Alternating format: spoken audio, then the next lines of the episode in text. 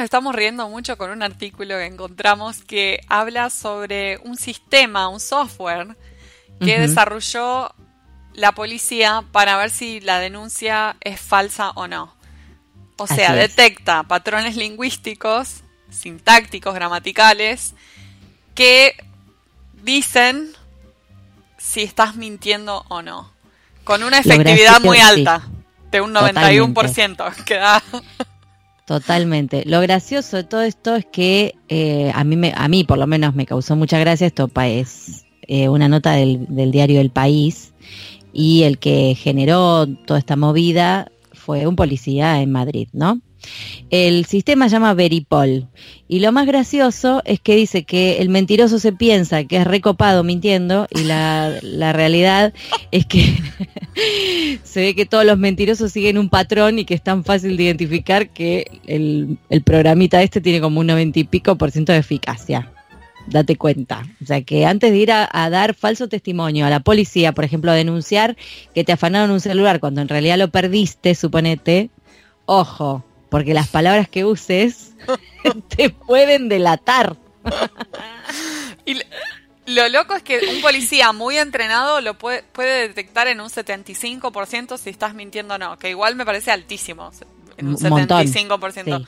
Pero este software eh, como analizan los recursos gramaticales, los recursos sintácticos que más usan los, la gente que miente, te tira un 91% de, con seguridad si estás mintiendo o no. O sea, hay un 9% de genios que zafan. Vaya a saber. los, que, los que leyeron este artículo y saben un poco más, claro, son lingüistas y saben qué recursos usar. Claro, entonces, por ejemplo, bueno, obviamente en una en una denuncia falsa hay cosas que indican eh, vaguedad en lo que estás contando, ¿no? Claro. Entonces, hace unos días, hace un par de días, no en vez del día concreto. Cuando vos te pasa algo, te acordás concretamente en qué momento fue. Claro. Eh, después la mayoría son atrás, por la espalda, la mochila, el bolso. Como Estaba de negro, esa, es otra, porque siempre estaban de negro. siempre el delito es con alguien que estaba vestido de negro. El malhechor se viste siempre de negro. Habría que hacer la prueba de ir a afanarle algo a alguien todo vestido rojo, ponele. A ver qué pasa, qué denuncia. Después dice, por ejemplo, que em, en, las, en las denuncias falsas eh, no, no se usan muchos pronombres específicos. Entonces siempre están como más centrados en, en, otra cosa, en, contar la historia del delito qué sé yo, pero no se habla de yo, él, este, no se Claro, los pronombres personales y los pronombres demostrativos, o sea, el verbo ser, el verbo estar, aparecen más en las denuncias que son verdaderas. Sí, tal cual. Y después, ¿qué más que teníamos en las reales? Como dice, tiene un alto grado de palabras que describen cualidades o acciones específicas, como barba, cara, pelo, centímetros, delgado, edad, hombre, gritar, pelear. Como, bueno, lo que uno daría, uno, uno lo piensa y dice, sí, es re obvio, ¿no? Que uno da más detalle porque está diciendo la verdad. Claro, claro. Pero bueno, muchos, muchos no deben creer que la policía tenga la capacidad de hacer esto. Y ahora encima con un programita. A mí me encantó que esté basado en la lengua. Me encantó. ¿No? Está muy bueno, está muy bueno. Como que se ve que la forma en que uno habla o las cosas que uno dice son mucho más delatoras de lo que uno cree. la sintaxis también es transparente con las mentiras. Mira vos, ¿eh? La sintaxis. Dios, estamos en el horno. Estamos en el horno. Yo no sé, acá en Argentina me parece que no, no existe esto. Pero, qué sé yo. No quiero avivar a nadie. Capaz que ahora van y lo compran. Ando a saber. Capaz el Veripol. el Veripol.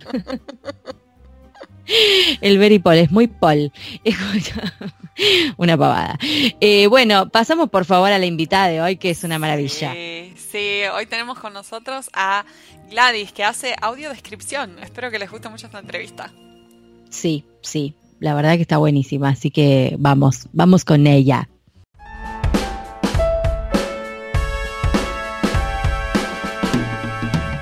Hoy tenemos el agrado de entrevistar a Gladys Benítez. Ella es porteña, orgullosamente del barrio 11. Es autodescriptora desde hace 10 años. Además, locutora nacional ISER con experiencia de audiolibros, publicidad y doblaje.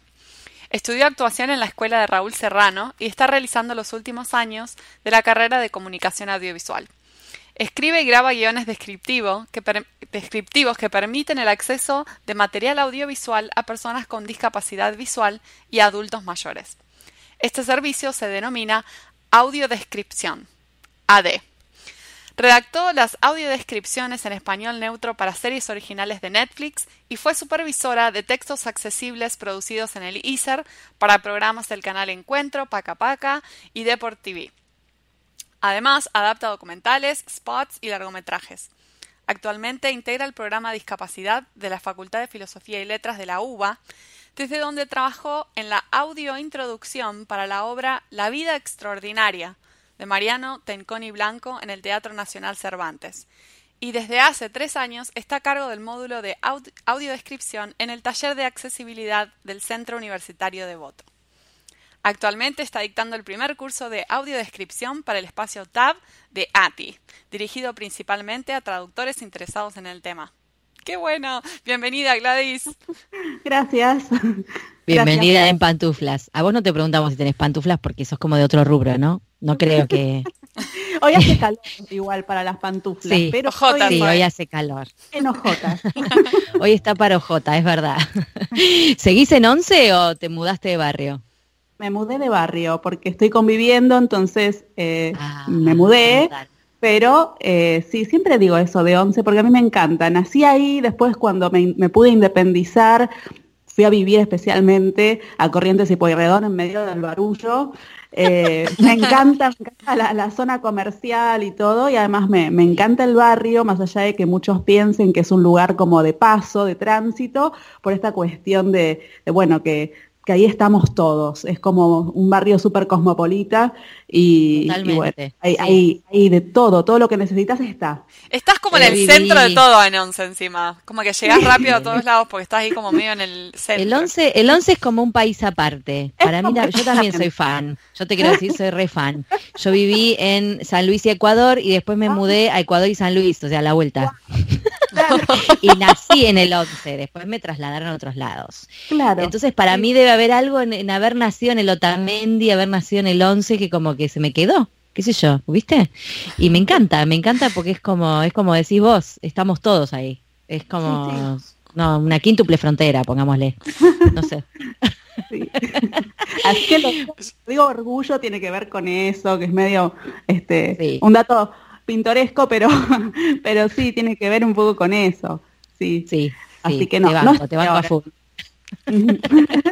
Este, bueno, hoy que estamos, entonces estamos triangulando, bueno, no me dijiste qué barrio estás, pero estamos en Buenos Aires y Los Ángeles hoy, digamos. Ah, bueno, no, sí. Marina está en Los Ángeles. En San Cristóbal. Ahí va. San Cristóbal. Estamos triangulando San Cristóbal, Caballito, Los Ángeles. Wow. ¿Qué tal, eh? ¿Qué tal? La tecnología nos acerca. Maravilloso. Bueno, Gladys, contanos un poco, porque hay mucha gente que no sabe muy bien, ¿viste? ¿Qué es la audiodescripción? Entonces, contanos como si, no sé, fuéramos extraterrestres que recién llegamos a la Tierra. ¿Qué es exactamente la audiodescripción?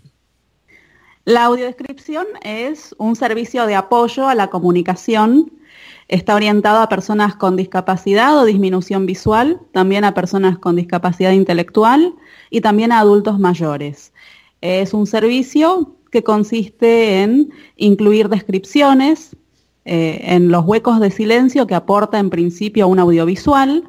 En estos textos descriptivos nosotros lo que vamos a incluir son detalles que hacen a la puesta en escena, por ejemplo, si se trata de una película, a las acciones de los personajes, vamos a describir la fisonomía, es decir, cómo es la contextura física de, la, persona que, está en, escena, vamos a describir el espacio, vamos a describir un poco también algunos aspectos gestuales de, estos actores que hacen un poco al vínculo que están estableciendo entre sí, a la relación.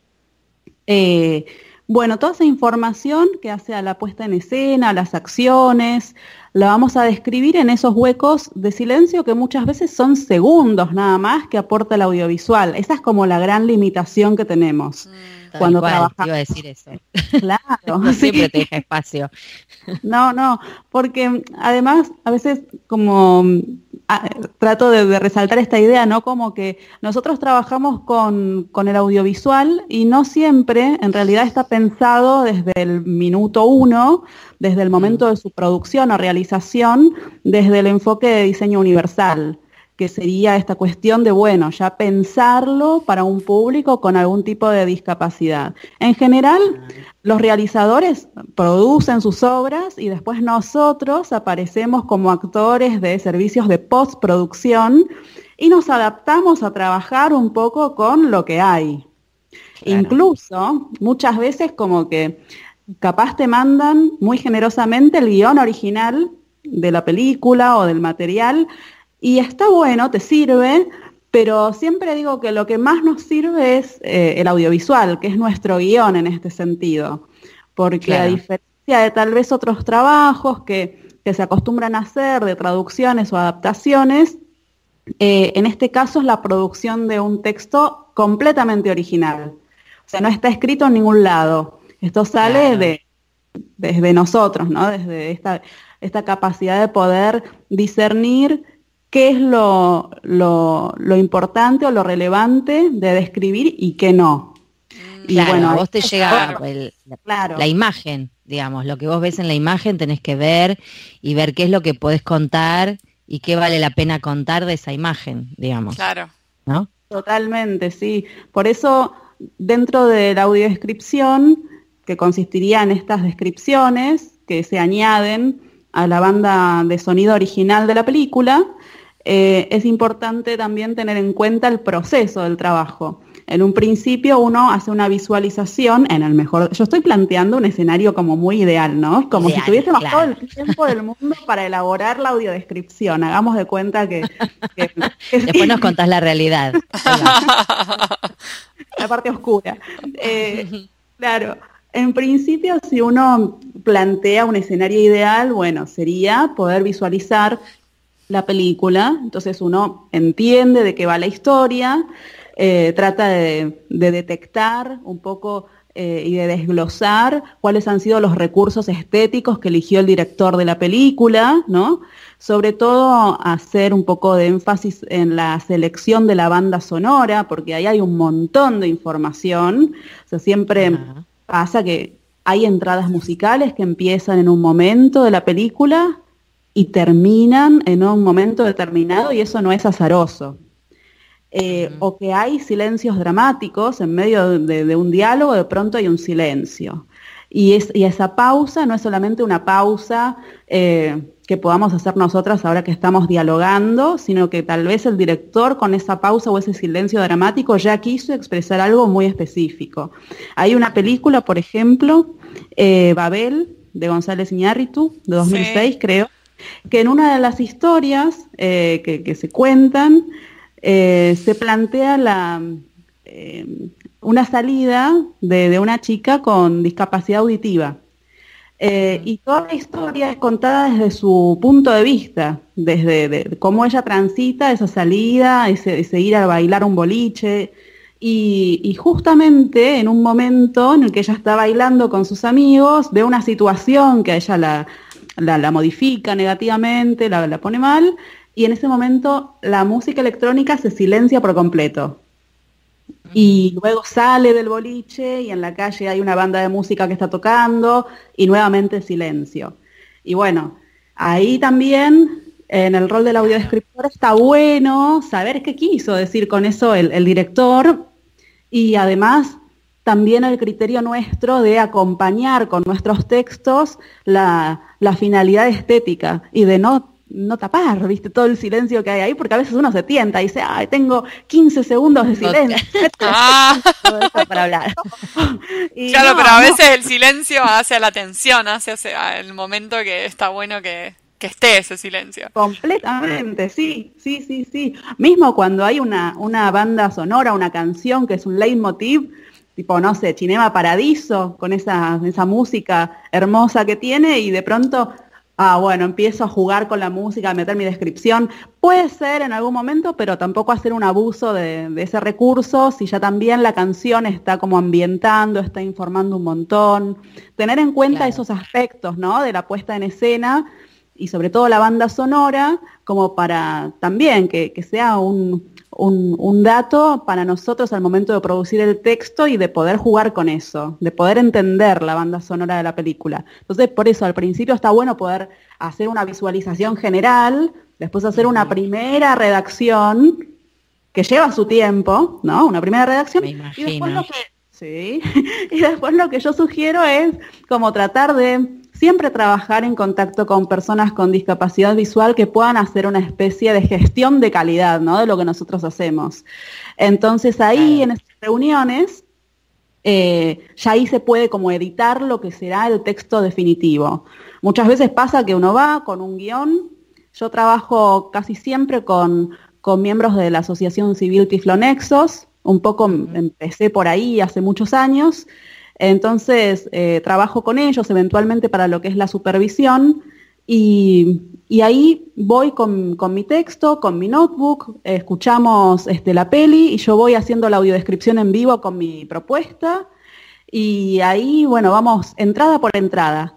Bueno, sí, esto sí, esto está bien. Ay, esto capaz que no es tan necesaria esta información, porque ya queda claro con escuché y el diálogo anterior y ya se deduce que tal cosa, entonces capaz se puede omitir. Ok, bueno, o no, esta frase quedó muy larga, eh, tratemos de decir lo mismo con menos palabras o con palabras más simples o bueno. Entonces ahí yo ya voy anotando, esta entrada se edita, esta también, y ya se va modificando en el momento y después es simplemente volver a titearlo, ¿no? Y una vez que ya está eh, el texto como editado, ahí se pasa a la grabación.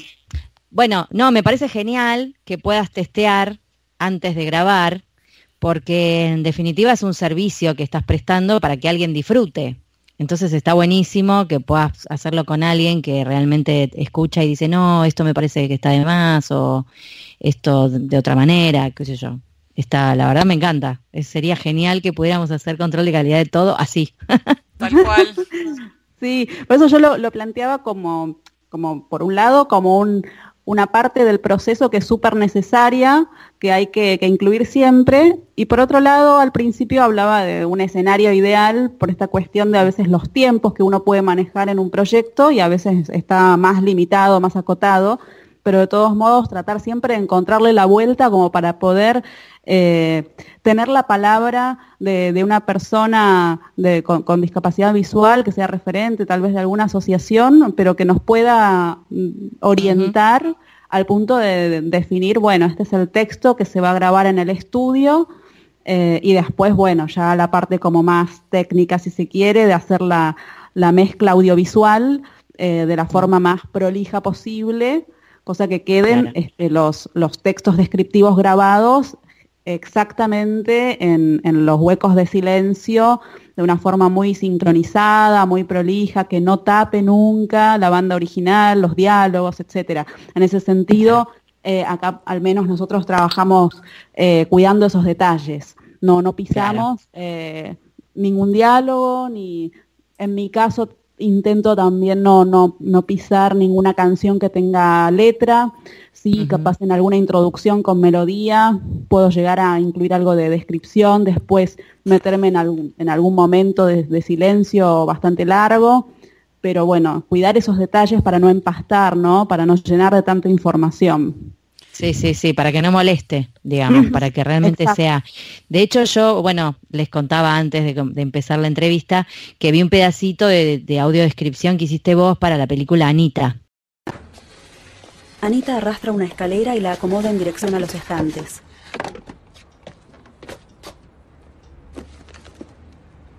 Toma la cartuchera con lápices y sube lentamente los escalones. El reloj marca las 9.52. Anita logra ubicar la cartuchera en el estante.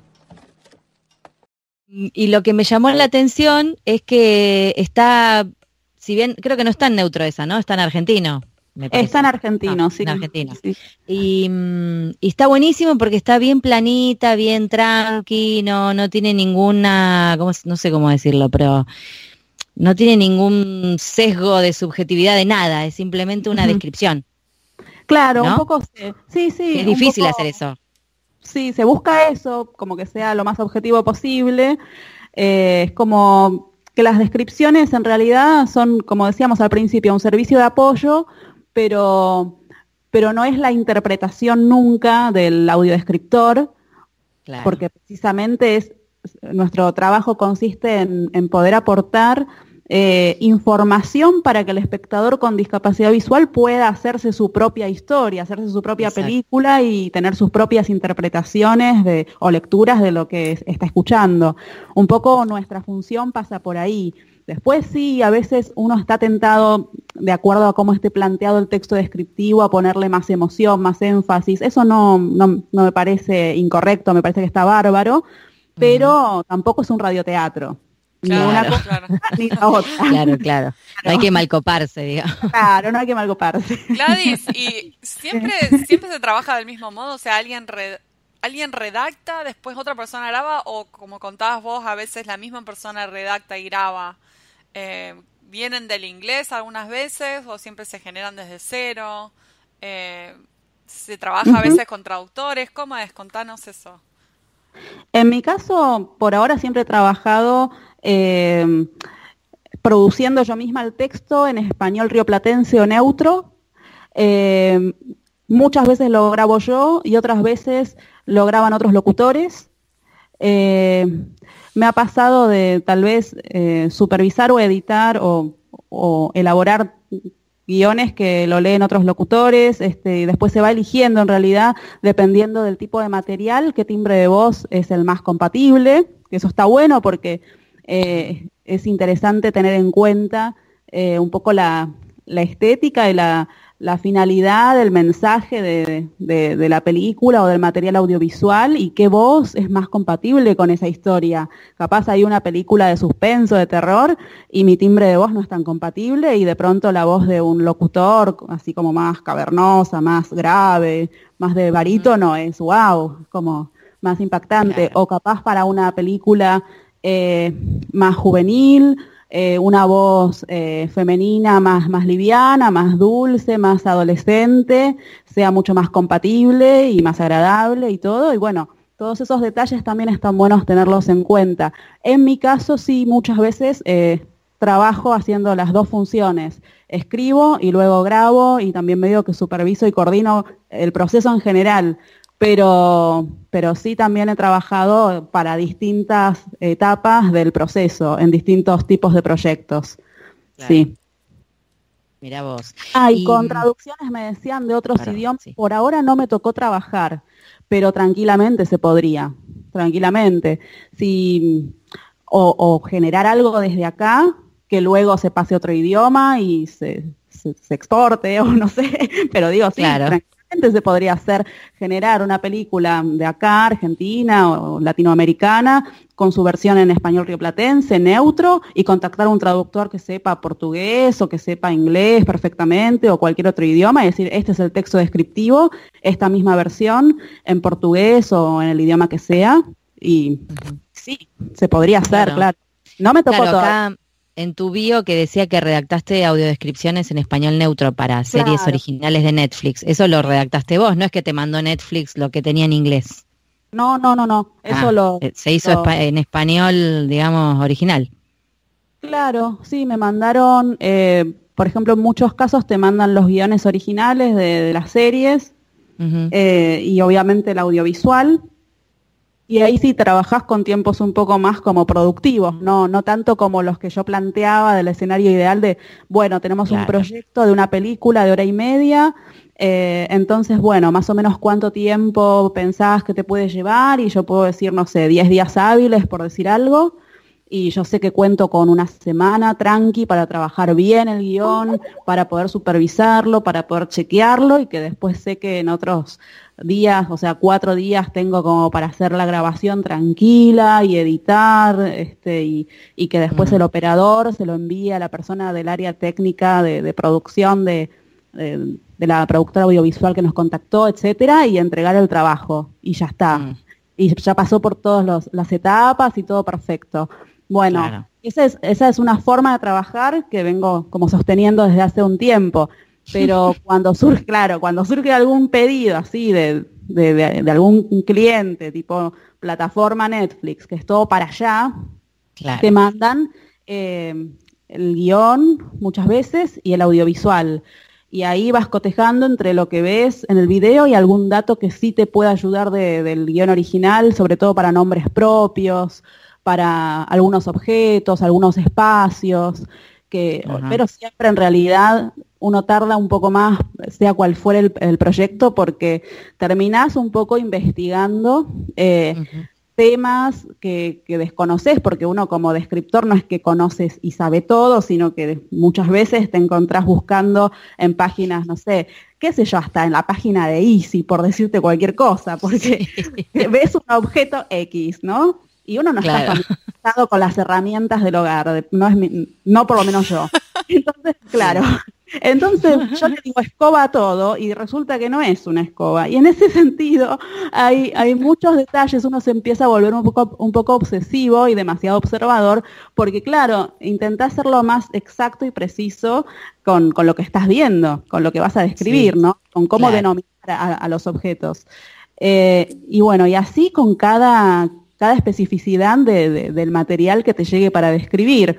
A veces, no sé, algo, un documental sobre ingeniería automotriz de pronto, o, no sé, un oficio muy específico, algo científico, ¿no?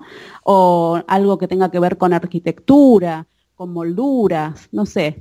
Eh, no puedes decir en la audiodescripción agarró el cosito del coso, por ejemplo. No, no, no. Le pegó a la parte esa de la pared que no sabemos cómo se llama, no. No da. No. Como poder, capaz que sí, pero la verdad que no, no es sería como un número de humor aparte.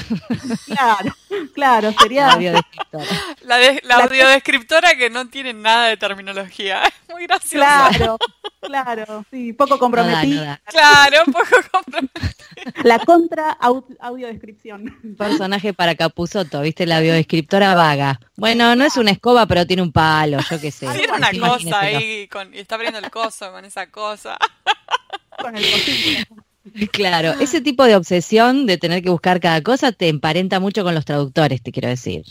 Y yo supongo que algo hay, sí, hay algún, algún sí, sí, sí, algún Todos perdemos la, cordura, sí. Buscando cosas que no sabemos qué son.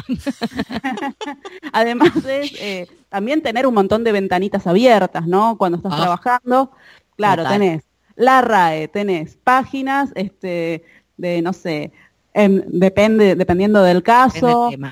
Claro, dependiendo del tema, tenés, eh, bueno, Google obviamente, por cualquier otra cosa. Tenés el video, la imagen, tenés el guion original en algunos casos y tenés el guion sobre el que estás trabajando.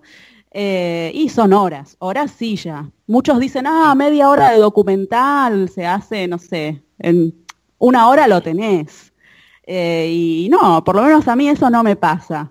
A mí me llega. La gente es muy graciosa igual, ¿eh? O sea, cree que, porque el documental dura media hora, tu trabajo va a durar un poquito más nada más. O sea, no, no. ¿Y cuánto te llevan eh, los trabajos? ¿Algo de una hora, por ejemplo? Me imagino que depende mucho del trabajo, del tipo de trabajo, pero para tener una idea. Y para tener una idea, a mí, por ejemplo, eh, depende mucho a veces de, cómo venga el ritmo del audiovisual. Si tiene muchos momentos de silencio, ya sé que va a ser hora silla, porque a veces uno dice, ah, no, uno lo ve, y claro, uno está acostumbrado a ver y oír la película o lo que sea, y uno compra o sea, lo ve y es como que no se pone a analizar la banda sonora, los silencios, eh, no sé, los diálogos, cuánto duran, los cortes de cómo son los planos, hasta qué segundo dura una situación, en qué momento hay cambio de escena. Uno lo ve simplemente, pero cuando trabaja en esto, eh, lo ve de una forma más analítica, más crítica, entonces ahí eh, decís, bueno, wow, acá tengo una entrada, acá hay otra y así, y tenés capaz eh, escenas con, no sé, 40 segundos de silencio en donde transcurren miles de acciones. No sé si miles, pero por lo menos un par que son importantes y que vos sabés que las tenés que describir. Y además que está el personaje presentado de tal forma, y todo eso lleva tiempo.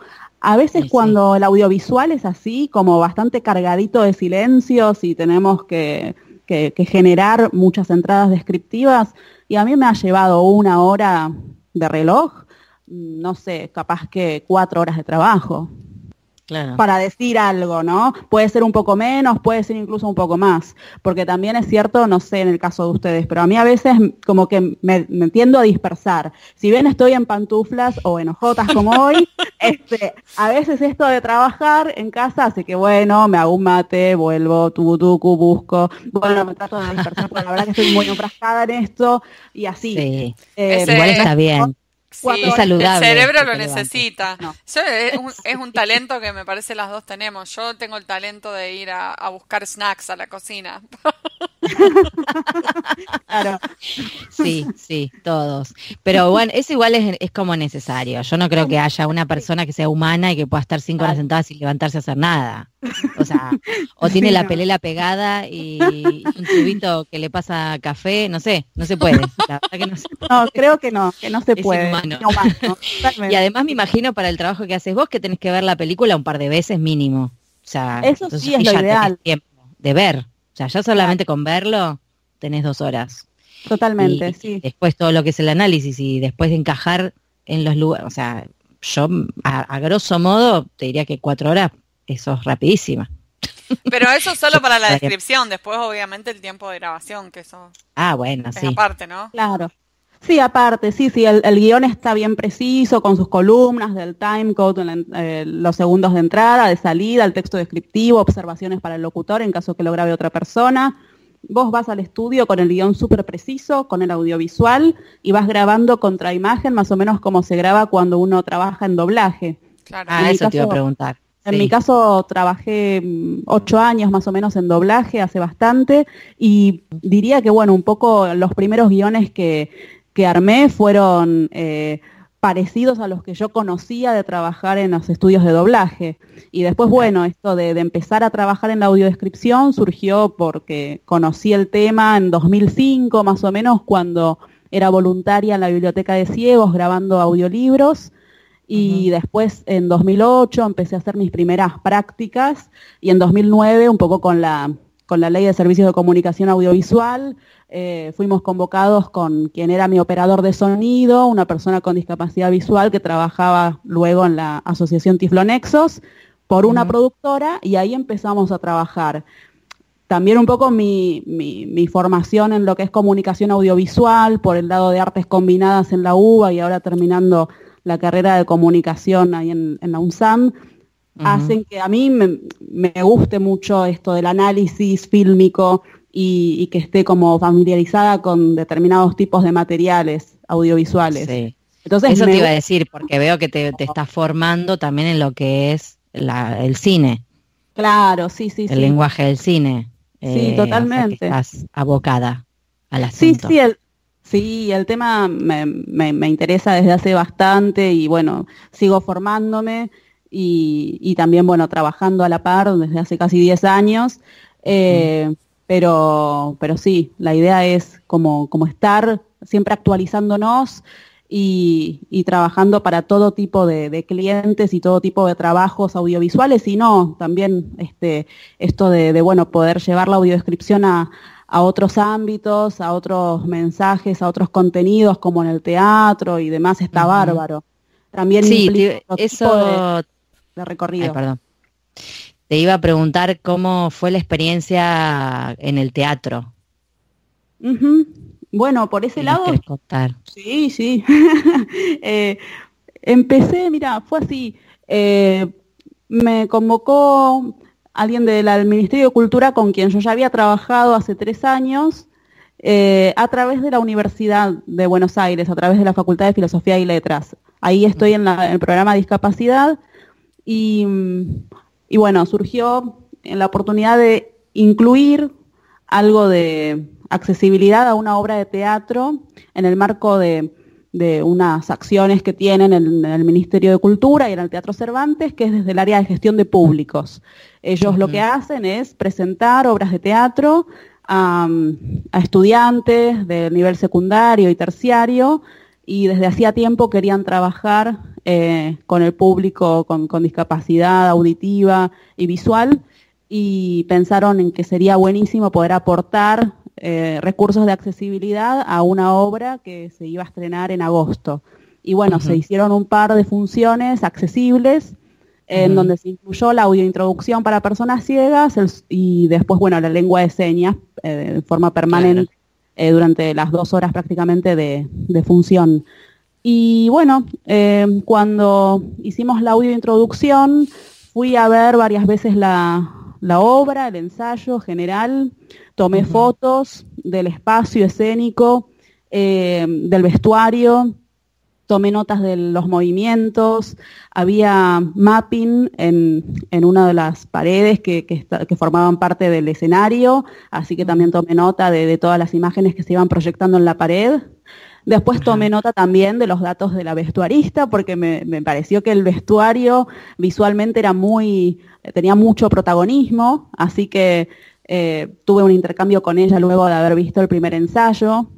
Y a partir de eso empecé a armar el texto eh, de audio introducción, un poco basándome en lo que había escuchado, que ya se había hecho en España, y otro tanto porque en junio o julio, en julio, viajé especialmente al Teatro Solís a ver una obra de teatro con audiodescripción. Eh, los domingos, creo que ahora dentro de poco se va a estrenar otra obra, así que recomiendo, en caso de que puedan ir para allá también, que por lo menos de acá de Buenos Aires nos queda cerca, eh, hacer una, sí, no, digo de Los Ángeles, pero desde acá, capaz a Montevideo este buen hacer y, van a van a ofrecer otras otras funciones con audiodescripción también como para familiarizarnos con, con ese trabajo, ¿no? Está buenísimo. Claro. Y bueno, en, mi caso aporté por ahora lo que sería la audio introducción, con intenciones de que sí se siga trabajando y se siga haciendo visible este tema en el teatro, porque es un poco más conocido, podríamos decir un poco más popular en lo que son los materiales audiovisuales, pero no tanto en teatro todavía. no, claro, aparte del teatro encima es un vivo, más allá de que vos viste el, ensayo general y qué sé yo, es en el, ahí, en el momento, debe tener otra adrenalina y me parece que está buenísimo para el espectador, para sumar espectadores, digamos, ¿no? Digo, darles la posibilidad de esto, de que haya una, audiodescripción. Me parece genial. Sí, totalmente. Está muy, muy bueno, Gladys, lo que hace. Gladys, y para ir cerrando la, la entrevista de hoy, yo quisiera saber si vos tenés algún consejo para un traductor al que le interesa esto que está escuchando, de lo que haces, quiere incursionar en el mundo de la autodescripción. ¿Qué les ¿Qué consejo les darías?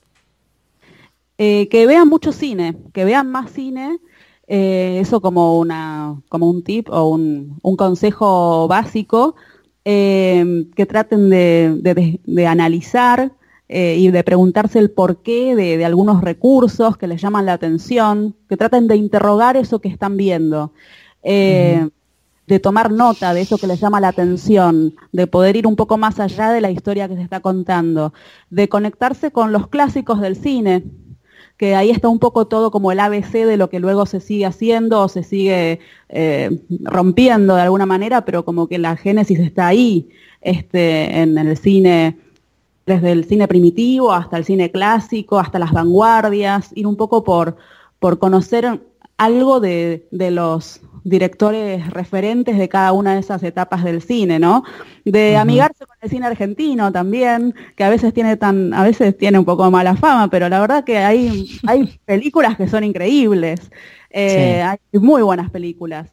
Y, bueno, tratar de, ver un poco de cine argentino y de escuchar también las audiodescripciones que se vienen haciendo. Eh, por ejemplo, para decir algo más actual, ¿no? Eh, en Netflix seguramente conocían la plataforma, a pie de página está la opción de cine audiodescriptivo, tal vez empezar a escuchar cómo se producen las audiodescripciones. Eh, bueno, un poco eso, escuchar audiodescripción y ver cine, eh, no digo tanta serie de televisión, sino más bien eh, tratar de familiarizarse con los recursos que, que los directores usan para contar sus historias, desde el uso del color hasta la banda sonora, hasta el uso del vestuario, la gestualidad de los actores, tratar de acercarse a ese, ese mundo del lenguaje audiovisual y de lo actoral, eh, que es muy importante para nosotras porque de algún modo es como, eh, hablando popularmente, sacarle la ficha a los personajes, ¿no? y a, lo que está pasando, claro, en, ¿qué, qué, nos están contando? ¿Por qué nos, nos cuentan esto de esta manera? Un poco tratar de desglosar y desentrañar eso. Así que ir por ese lado. Me encanta, Gladys. La próxima vez que vea una película voy a estar pensando en vos, seguro. Voy a estar pensando, ay, ¿cómo describiría esto? Totalmente. Vamos a empezar a pensar en otra cosa, obsesionarnos con otra cosa, Mari. Dale. Además de la traducción. bueno, la verdad que fue un placer escucharte, Gladys. Eh, te agradecemos el tiempo que te tomaste para charlar con nosotras. Gracias y a ustedes. el trabajo que haces, que está buenísimo. Está buenísimo, Gladys. Bueno, gracias chicas, me encantó conocerlas y charlar con ustedes y bueno, espero que nos sigamos cruzando. Nos vamos a cruzar en once, seguro, Ah, dale, avísame. que yo ando ahí por, ando por ahí siempre. dale. Un abrazo, muchas gracias, Gladys. Un abrazo, un beso grande a las dos.